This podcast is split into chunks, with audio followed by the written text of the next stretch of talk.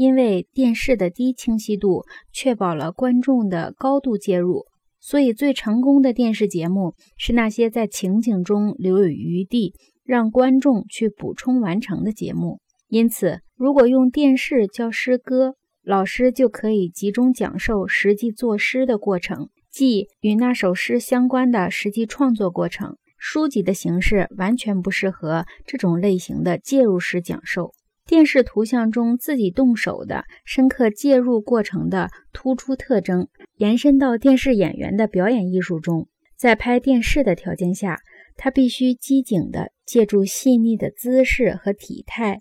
来改善和修饰每一句话和言语的响亮度，以维持他与收视者的密切关系。这种亲密关系在广泛的电影屏幕和戏剧舞台上是不可能存在的。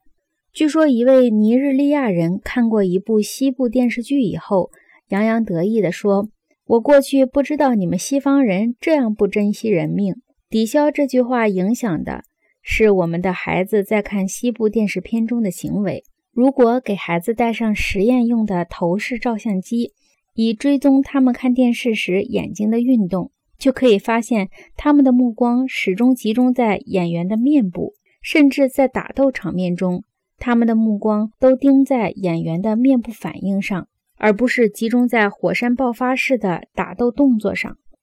在偏重面部表情的时候，枪炮、刀剑、拳头全都没放在眼里。电视与其说是一种动作的媒介，不如说是一种动作反应的媒介。